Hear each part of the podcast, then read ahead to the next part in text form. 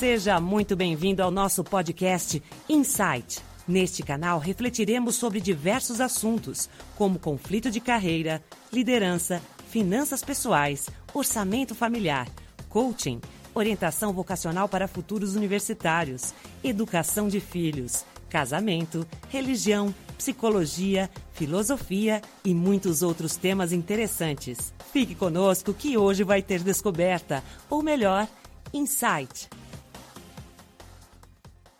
Olá a todos, sejam muito bem-vindos ao podcast Insight. Eu sou Robson Profeta e hoje quero dividir com os meus amigos ouvintes uma entrevista cedida sobre o tema transição de carreira. Espero que esse assunto proporcione novas descobertas. Aliás, Insight. Fique por dentro. Entrevista. E voltando ao assunto do programa de hoje, estamos falando sobre transição de carreira. Para isso, a gente vai receber o coaching financeiro Robson Profeta. Tudo bom? Seja bem-vindo ao programa. Oi, Renata, tudo bem? Bom dia. Tudo ótimo, muito obrigada pela sua participação aqui com a gente. Robson, fique à vontade.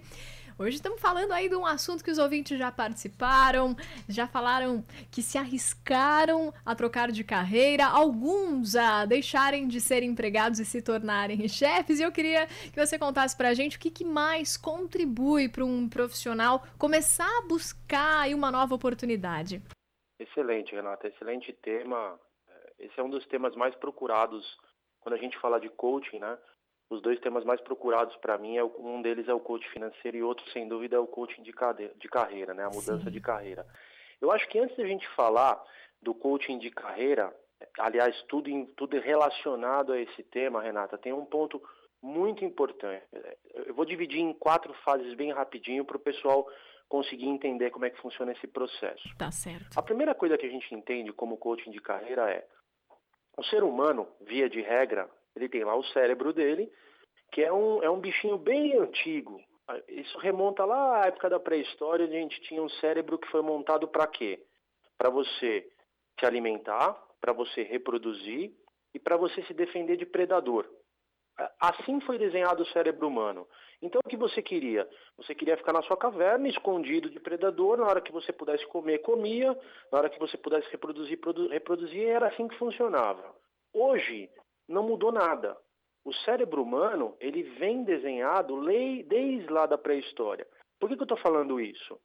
Via de regra, quando você está deitado no seu sofá, você tem a sua casa, você tem a sua cama, você tem o seu alimento na geladeira, e, e, vamos chamar que os predadores da vida hoje não são só, não é só o risco, mas é, é o medo de enfrentar um problema, é você querer, é, como diz o outro, arrumar sarna para se coçar que, que o ser humano faz? Ele procura ficar no canto dele.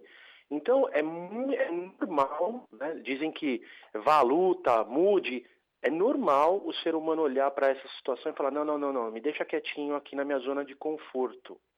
Então, a primeira coisa, Renata, a primeira coisa em um processo de transição de carreira é o autorreconhecimento da zona de conforto. Ou seja, eu estou numa zona de conforto, por exemplo, trabalho uma empresa em 5, 10, 15 anos, não sei, e eu ganho meu salário e é difícil sair de lá.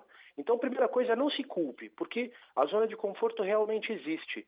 O nosso cérebro é desenhado para que a gente fique deitadinho no sofá sem precisar se mexer. É normal. Então, reconheça a sua zona de conforto. Esse é o ponto número um. O ponto número dois, é, você, é interessante que a pessoa faça um processo de conhecimento do seu propósito de vida. O que, que é isso? Você precisa entender o que te brilha os olhos. Você precisa entender qual é o tipo de atividade que você faria, mesmo que fosse de graça. Sabe aquela coisa que você faz com maestria, que você gosta de fazer, que você não vê a hora passar? Isso é o propósito de vida. É aquilo que a pessoa faz sem a menor é, preocupação com o tempo, com o salário, com quem vai falar que está certo ou que está errado. Então, esse é o nosso propósito de vida. Segunda parte. A terceira parte. Em um processo de transição de carreira, você não precisa descobrir, por exemplo, o que você quer fazer da vida e sair jogando tudo para o alto. Não precisa. Né? É um processo planejado. Ou seja, eu estou lá, determinado lugar, quero transitar para um outro lugar, então preciso fazer o quê? Me planejar. E o que significa se planejar? Eu vou dar um exemplo bem rápido. Eu, eu, eu, que sou da área financeira. Vamos supor que você trabalha na área financeira e você quer migrar para a área comercial de uma empresa. Não é apenas migrar para a área comercial, é entender nesse processo que qual parte da área comercial você gosta, se você realmente gosta, onde você, é, a gente brinca, né, surfa bem, qual é o lugar da área comercial que você surfa bem, se preparar fazendo cursos, é, é, treinamentos, participando de simpósios, para quando for migrar lentamente para essa área, poder entrar em um processo de, de melhoria, de melhoria e de sucesso. E por último, e não menos importante, a ação, né, Renata? Porque sem a ação, é, tudo é sonho, né? Nada vira meta. Se a gente não coloca uma data e não vai buscar, não coloca um plano em prática, vira só um bate-papo. É como essa entrevista. Se a pessoa ouve e fala, poxa, legal, vou fazer tal coisa, e amanhã não faz absolutamente nada, a ausência de ação interfere no, no processo. Ótimo, Robson. Gostei muito dessa chamada de atenção aos nossos ouvintes e desses pilares que você falou, porque isso vai nos dando caminho para essa mudança. Agora, eu queria te perguntar uma coisa, é, uhum. e principalmente nessa parte que você fala da nossa zona é, de conforto. Às vezes, algumas coisas ali no nosso trabalho não nos agradam e aquele famoso tá, tá ruim, mas tá bom, né? E você só vai tocando e na verdade você tá infeliz, tá trabalhando é, de uma forma que você termina o dia e aquele dia é, já não fez muito sentido, o domingo à noite já é aquela tristeza de pensar na segunda-feira. Mas, Robson, como identificar que o problema talvez seja a empresa, seja o tempo que você tá lá, seja ali o relacionamento com as pessoas, ou seja realmente a sua área, a sua profissão que não tá te trazendo aquele prazer, aquele retorno? Como descobrir se você só tem que mudar, talvez, de empresa e continuar na mesma área, ou se você tem que ir tentar, talvez, o grande sonho da sua vida, que seria trabalhar com outra área, às vezes até o oposto do que você trabalha atualmente? Excelente pergunta, excelente pergunta. O, tem uma coisa muito comum, a gente chama, é, em coach a gente chama de hierarquia de valores, né?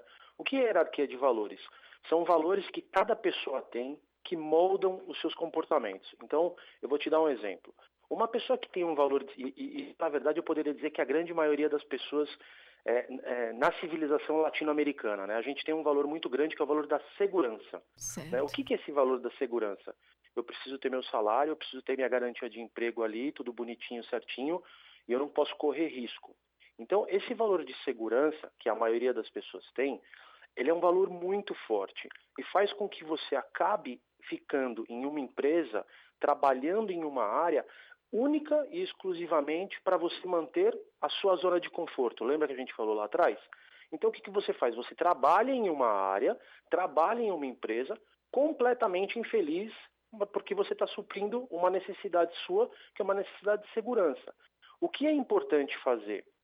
Quando você está trabalhando em uma empresa, a primeira pergunta que você tem que fazer para você, e essa pergunta não é uma vez só, você tem sempre que perguntar para você, aonde seria o lugar ideal para eu trabalhar? Né? Realmente o problema é a minha empresa ou existem pessoas na minha empresa que aparentemente estão felizes e eu não estou? Sim. Porque se o princípio, se a princípio você não estiver feliz na sua empresa e você olhar do lado e outras pessoas também não estiverem felizes, opa, levanta a luz, acende a luz vermelha, porque Sim. talvez realmente aquela empresa não seja um lugar bacana para trabalhar. Mas sempre existe muito mais em nós do que no ambiente externo a resposta correta. Porque quando você está em um lugar e aquele lugar de certa forma está te incomodando, muito provavelmente você não está é, desenvolvendo os seus talentos e as suas habilidades dentro desse lugar. Então, o ideal, de novo, é realmente fazer um exercício. Tem muito teste na. Hoje a internet disponibiliza vários testes, inclusive gratuitos, que a pessoa pode fazer teste vocacional.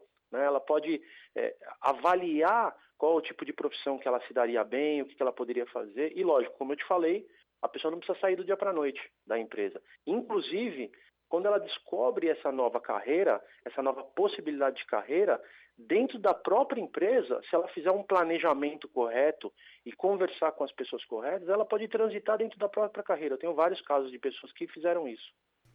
Muito bom, Robson. E eu gosto muito quando você aponta pra gente a questão do planejamento, né? Porque uma coisa é você acordar ali de manhã, sentir que eu não quero ir, não aguento mais e por um esgotamento você decide fazer uma loucura. E outra coisa é com um planejamento, com algo que fica ali o tempo todo te incomodando, que você vai dormir com essa mesma pergunta, acorda com ela, no fim de semana ela tá ali o tempo todo martelando na sua cabeça, você decide se planejar e então com segurança também fazer uma transição. Agora te pergunto uma coisa, Robson, na questão, por exemplo, de um pai de família que está pensando, mas que ao mesmo tempo que está pensando em fazer uma mudança de carreira, ele está ali com muitas dúvidas, muita insegurança, porque ele não sabe, né, como vai ser o futuro como qualquer outro ser humano. Como você faz isso para você defender a sua posição dentro da casa, por exemplo, onde a gente sabe que uma mudança de carreira ainda é vista como algo às vezes é, ali criticado, as pessoas acham que às vezes é só um sonho, não, que isso é loucura. Então, como conseguir é, ter essa firmeza até para apresentar essa ideia dentro da casa, do ambiente familiar? Bacana, bacana. É, a, a, primeira coisa que a gente tem que fazer é, é o autoconhecimento. Em primeiro lugar é o autoconhecimento. Você precisa entender a sua decisão. Eu, eu vou te dar um exemplo. Eu preciso te dar esse exemplo porque ele é muito importante para quem está nos ouvindo. Ótimo. É, existem muitas pessoas que essas, é, elas, elas trabalham a vida inteira e lá no final da vida, quando, quando, quando ela está prestes a se aposentar, ela resolve pegar o fundo de garantia dela e comprar um café. Comprei uma franquia. Realizei o sonho da minha vida, vou ter meu próprio negócio. O que acontece, Renata? Essa pessoa, ela pode ter, por exemplo, o valor de segurança muito forte, que é aquele valor do saláriozinho caindo na conta, tudo bonitinho, e ela se vê com um próprio negócio, tendo que no primeiro, segundo, terceiro, quarto, quinto mês colocar dinheiro para fazer o negócio girar. Sim. Algumas pessoas sofrem tanto com isso, ou seja, elas estão corrompendo tanto o valor de segurança delas, que elas acabam quebrando.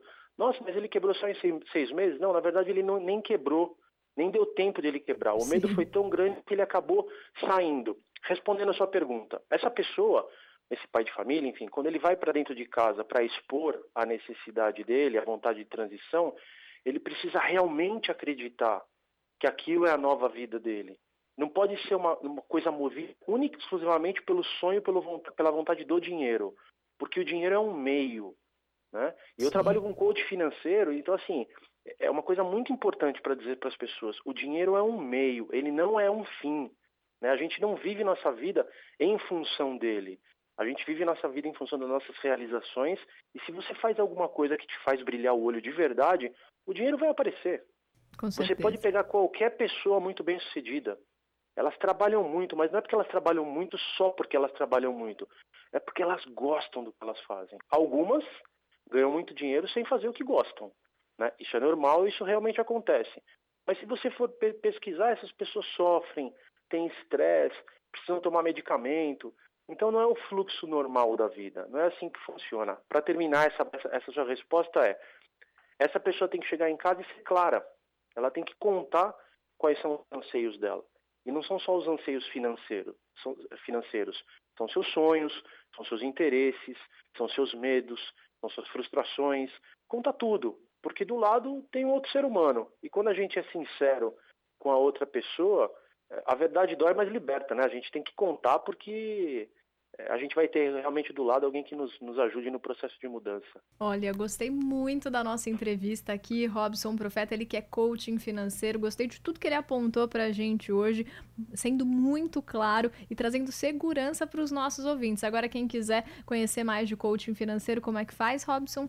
Ah, pode acessar meu site, é www.robsonprofeta.com.br ou através do meu e-mail é rp de Robson Profeta, né? rp arroba robsonprofeta.com.br. Olha, já tá o convite aqui aberto, Robson, para você voltar com a gente em outros momentos de entrevista. Vai ser um prazer.